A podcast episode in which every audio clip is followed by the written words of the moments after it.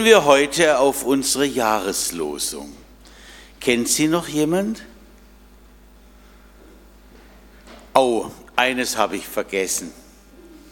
Ihr lieben Kinder, ihr dürft jetzt unter euch sein. Da gefällt es euch wahrscheinlich besser. Und wir verabschieden euch in die Kinderkirche.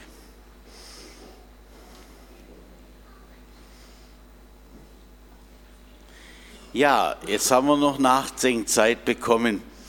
Wer weiß im Monat April noch die Jahreslosung?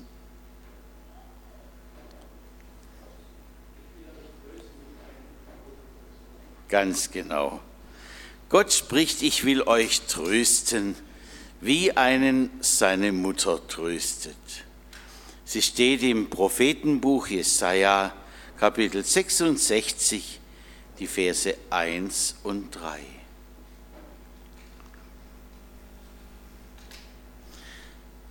Also seit Jahren beobachten wir Männer es immer wieder neu und mit großem Erstaunen. Die Frauen treffen sich, die Frauen schließen sich zusammen, manchmal sogar in fast ja, Kampfgruppen war so am Anfang jedenfalls. Auch einzelne Frauen tun sich da hervor. Sie kennen sie alle mit Namen. Ich denke, mit großem Erfolg haben sie inzwischen ihre Rechte behauptet, sodass ich manchmal denke, jetzt müssten wir auch mal nachziehen. Berufe, die früher als rein männlich galten, sind heute selbstverständlich auch für Frauen offen. Redner müssen den Umfang ihrer Manuskripte erheblich erweitern. Früher konnte sich ein Rektor erlauben zu sagen, liebe Schüler, und dann schienen alle eingeschlossen. Das darf er heute nimmer. Er muss sagen, liebe Schülerinnen und Schüler, und das ständig wiederholend. Auch Führungsetagen in der Wirtschaft und Politik wurden erobert Schritt um Schritt. Wir haben eine Bundeskanzlerin, wenn ich es recht gezählt habe, zwei Ministerpräsidentinnen. Das ist nicht wenig. An unserem Gemeindefest wird es eine Stelle geben, so viel verrate ich schon, wo Männer lernen können, einen Knopf anzunähen oder sogar die ersten Schritte beim Stricken kennenlernen. Ich sitze da immer dabei und kann es immer noch nicht. Werden wir Männer und Frauen uns also immer ähnlicher? Im Herbst, wenn dann einmal die nagelneue Lutherbibel herauskommen wird. Man muss ja die Lutherbibel auch immer wieder ein wenig anpassen dem Sprachgebrauch, denn wenn sie noch so wäre wie damals, würde es heute keiner verstehen. Aber diesmal wollen sie anscheinend, so habe ich gehört, 40 Prozent ändern. Da bin ich aber wirklich gespannt und es ist alles noch streng geheim. Aber wer weiß, ob es da noch heißt, der Gott oder die Gott. Also da ist eine Entwicklung im Gang und unsere Jahreslosung, die scheint ja genau in diese Entwicklung zu passen. Hören wir es noch einmal. Gott spricht, ich will euch trösten, wie euch, wie eine Mutter euch tröstet. Er wird mit einer Mutter verglichen. Aber beim Trösten, da scheint mir das auch heute noch naheliegend. Väter wickeln Kinder, habe ich auch gemacht, jeden Morgen. Aber wir machen vieles. Aber beim Trösten, da suchen Kinder doch eher Ausnahmen bestätigen die Regel, eher ihre Mutter auf. Das Kind rennt, es stürzt, es schürft sich das Knie auf und läuft weinend zu seiner Mutter. Uns Männern sagt man nach, wir wollten zwar auch helfen, aber immer eher zielorientiert. Das wäre in diesem Fall Jod drauf, verbinden und dann hast du's. Die Mutter aber, sie streichelt ihr Kind, sie drückt es, sie herzt es und kann so auf einzigartige Weise den Schmerz von einer ganz anderen Stelle her lindern, so wie es nur eine Mutter kann. In dieser Liebe. Warum ist das wohl so? Ich vermute, es kommt deshalb, weil das Kind auch heute noch bei allem Versuch gleich zu machen im Leib der Mutter aufgewachsen ist diese Geborgenheit hat spüren dürfen. Und da zieht es das Kind in der Not einfach wieder hin.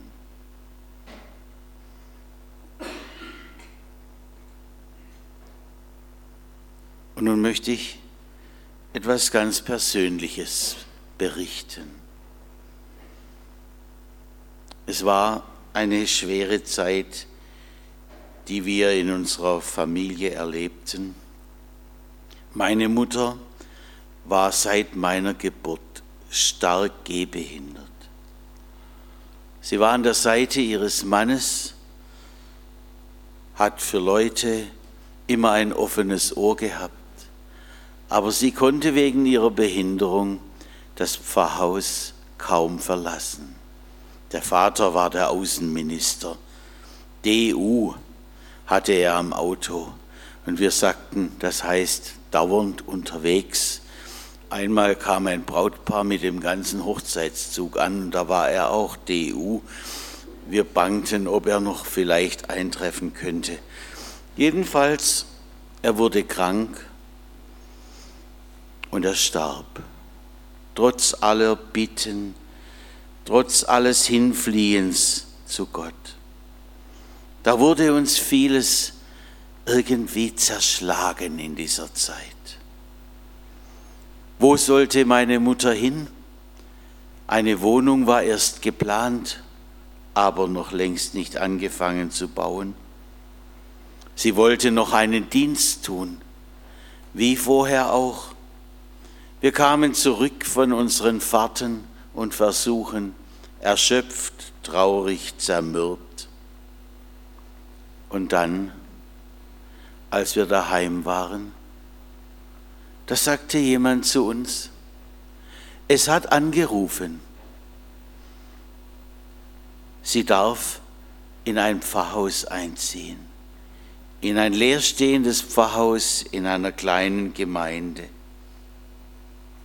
Und dort kam sie nun an und dachte, was soll werden ohne den Mann? ich sitze hier daheim ohne meinen Außenminister. Und das Erstaunliche war, die Leute kamen, alte und junge. Und sie durfte sogar ein Theaterstück einüben wieder, wie sie es früher in der Gemeinde gemacht hatte. Und dann kam die Aufführung. Autofreier Sonntag hieß es da.